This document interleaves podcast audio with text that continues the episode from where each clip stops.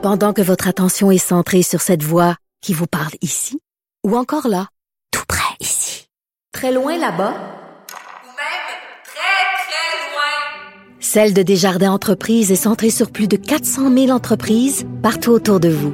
Depuis plus de 120 ans, nos équipes dédiées accompagnent les entrepreneurs d'ici à chaque étape pour qu'ils puissent rester centrés sur ce qui compte, la croissance de leur entreprise.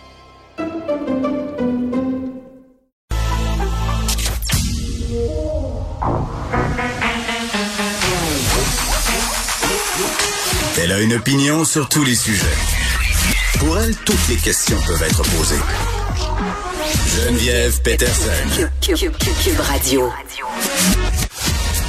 Salut tout le monde, bienvenue à l'émission. Non, j'ai pas une opinion sur tous les sujets. La preuve, euh, je garde mon opinion concernant le vaccin, euh, pas le vaccin, mais le variant Omicron pendant encore quelques jours. Là, on commence à en apprendre plus sur ce variant-là qui euh, fait très très peur, qui continue de faire peur. Pour vrai, je pense qu'on est un peu tous en panique parce que bon, on se figure qu'est-ce qui s'est passé avec le variant Delta. Mais je lisais hier quelques textes où on disait là qu'en Afrique du Sud, il y a des médecins qui avaient été témoins de ces effets et qui disaient bon les symptômes, euh, c'est quand même relativement bénin. Il n'y a pas de complications sévères. Donc, attendons, attendons de voir euh, ce que les scientifiques vont découvrir à propos euh, de ce nouveau venu, le variant Omicron, parce que j'entendais, même ma fille hier, là, est arrivée de l'école en disant, oh my God, maman, le variant est rendu chez nous, c'est épouvantable, on va tout être obligé de se reconfiner.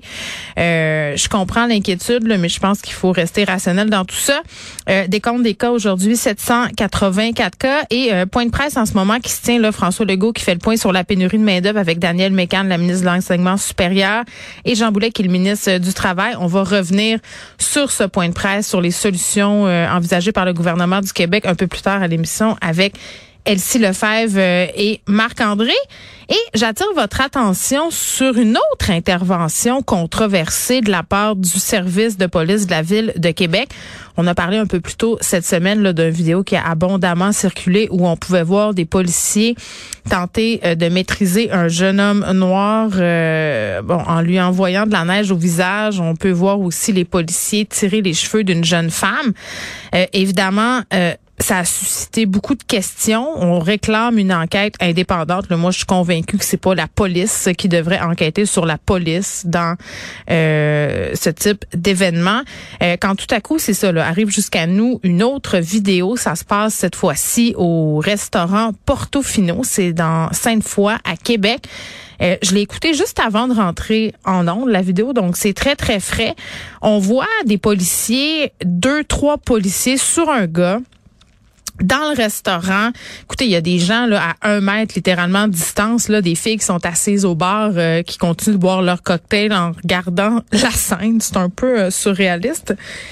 Et vraiment, on voit un policier asséner des coups de genoux, des coups de poing dans les côtes de la personne qu'on tente d'immobiliser. Euh, c'est assez intense. Et là, euh, bon, évidemment, là, ça fait le tour. Cet homme-là, euh, Jean-Philippe Saint-Laurent, dit qu'il s'est un peu obstiné. Là. Ce qui se serait passé, c'est que les policiers seraient rentrés dans le Portofino pour vérifier les passeports vaccinaux des gens présents. Et un des individus qui était présent à la table de l'homme en question, donc Jean-Philippe Saint-Laurent, un ami à lui, finalement, il pouvait pas se trouver dans un bar en raison de conditions de justice. Et là, euh, bon, il se serait interposé parce que là, euh, c'était pas un bar, c'était un restaurant, donc il devrait pas avoir dans sa tête de problème à ce que son ami puisse être là. Vous me suivez là? Donc le, gars s'obstine un peu et euh, la situation dégénère rapidement et vraiment, il a été roué de coups. Et là, moi, je me pose une question là sincère, pour vrai, et on va essayer de parler à quelqu'un à l'école de police. Moi, je veux savoir comment on forme les policiers dans ce type d'intervention-là quand il faut neutraliser quelqu'un, l'empêcher de bouger, parce qu'on voit là clairement euh, Jean-Philippe Saint-Laurent qui essaie, si on veut, de résister à l'opération. Euh, puis je comprends là que le rôle des policiers, c'est de s'assurer de la sécurité des autres clients, même de la sécurité de cet homme-là, de leur sécurité aussi. Mais, mais où ça s'arrête? Jusqu'à quel point tu as besoin d'utiliser des coups de pied, euh, des coups de poing dans les côtes, euh, puis de la neige même au visage, comme on a vu dans les tactiques d'intervention pour neutraliser une personne. Vraiment, on va essayer de parler euh, à quelqu'un à l'école de police pour essayer de comprendre parce que moi, je regarde ça et je ne comprends pas. Je ne comprends pas comment ça on utilise cette force-là. Mais moi, je suis pas une policière. J'ai pas de formation de policier. Euh, je connais pas les tactiques des policiers, donc j'imagine, je veux dire, je peux pas croire. C'est ça. Je veux dire, la police de Québec, avez-vous pris votre Nescafé là? Sais, parce que me semble que depuis quelques jours, on a droit à beaucoup d'interventions très très musclées.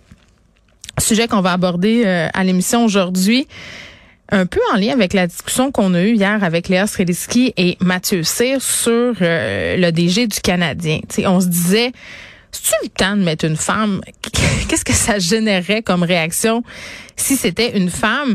Il faut croire qu'on n'est pas si fou que ça parce a plusieurs personnes qui se posent la question en ce moment et qui se disent, ben, pourquoi là, si du côté euh, de Jeff Molson, on se dit ouvert à la diversité, qu'on pense pas à la diversité aussi au niveau féminin? C'est-à-dire d'avoir une femme, euh, peut-être pas à la tête du Canadien, mais en même temps, euh, dans des postes clés dans la Ligue nationale, on pourrait peut-être être amené à en voir plus. Puis hier, je faisais allusion à ce qui se passe dans la NHL, euh, qui semble beaucoup plus ouverte comme ligue euh, sportive là, rapport à la présence des femmes.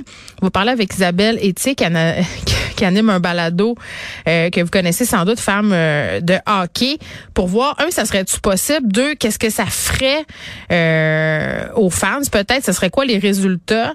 Sûrement peut-être un changement au niveau des perceptions et tout ça. Donc, on va essayer de voir si ça serait réaliste. Et on va revenir sur le sujet des thérapies de conversion. Le moi, c'est un dossier que je suis euh, depuis longtemps. On a euh, des développements à ce sujet-là. On sait qu'au gouvernement fédéral, là, on était pour interdire les thérapies de conversion. On va parler avec quelqu'un qui en a subi une. Jonathan Di Carlo, là, c'est un homme euh, qui a été forcé d'essayer de changer là, avec toutes sortes de méthodes douteuses. Puis un chercheur aussi qui s'est penché sur ces questions-là. Puis c'est fou, là. Vous allez vous rendre compte à quel point ces thérapies-là, même si ça a eu lieu il y a des années de tout ça, ben ça laisse des traces, des traces profondes.